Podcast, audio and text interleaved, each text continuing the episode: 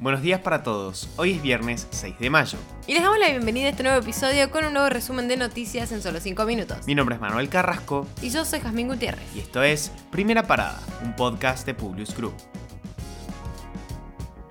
Nacionales. Mercado Libre busca incorporar miles de empleados en Argentina. Sin embargo, se trata de una búsqueda regional que abarca 14.000 puestos en toda América Latina. Con este plan, la empresa busca ampliar su red logística en la región y reforzar las áreas de IT, que son las encargadas de las soluciones tecnológicas en la compañía. En cuanto a la distribución por países, 5.200 personas se sumarán en México, 4.000 en Brasil, 2.400 en Argentina, 1.200 en Colombia, 1.000 en Chile y 200 en Uruguay. La Cámara de Diputados dio media sanción a la nueva ley de VIH. Lo que propone es lo siguiente, garantizar el acceso universal y gratuito al tratamiento tanto en prestadores públicos como privados para todas las personas expuestas o afectadas al VIH, las hepatitis virales, otras ETS y la tuberculosis. Promover campañas masivas de difusión, testeo y prevención de contagios, aumentar la capacitación e investigación y crear una comisión nacional con representantes de la sociedad civil. También promueve la creación de un régimen de jubilación especial de carácter excepcional para quienes transiten las enfermedades de VIH y hepatitis B o C. Por otro lado, también hubo un fuerte debate en torno al proyecto de ley para regular el desarrollo de la industria del cannabis medicinal y del cáñamo industrial. Esta norma promueve mecanismos de autorizaciones para los productores y comercializadores y estrategias de seguridad, fiscalización y trazabilidad en la cadena. En lo que respecta al cannabis medicinal, el objetivo es brindar un marco regulatorio para la inversión pública y privada en toda la cadena del cannabis medicinal y complementar la actual legislación que autoriza el uso terapéutico y paliativo del cannabis.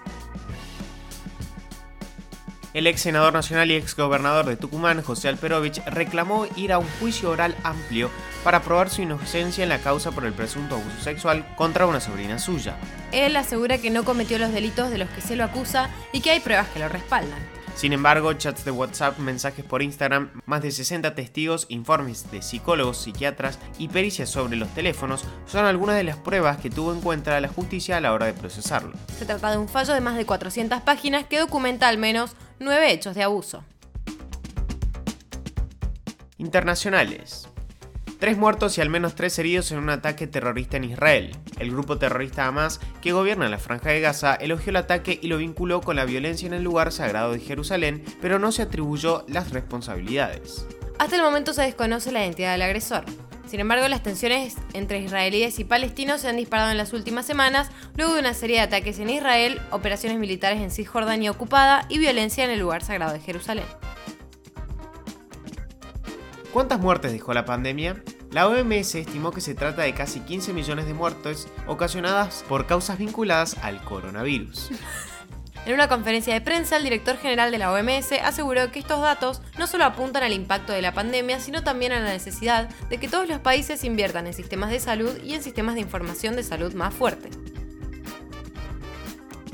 Encontraron más de 500 kilos de cocaína en una planta de Nespresso en Suiza. La compañía informó a la policía que el personal había encontrado una sustancia blanca indefinida mientras descargaba sacos de granos de café que acababan de llegar de Brasil. Se trataba de cocaína por un valor de más de 50 millones de francos suizos.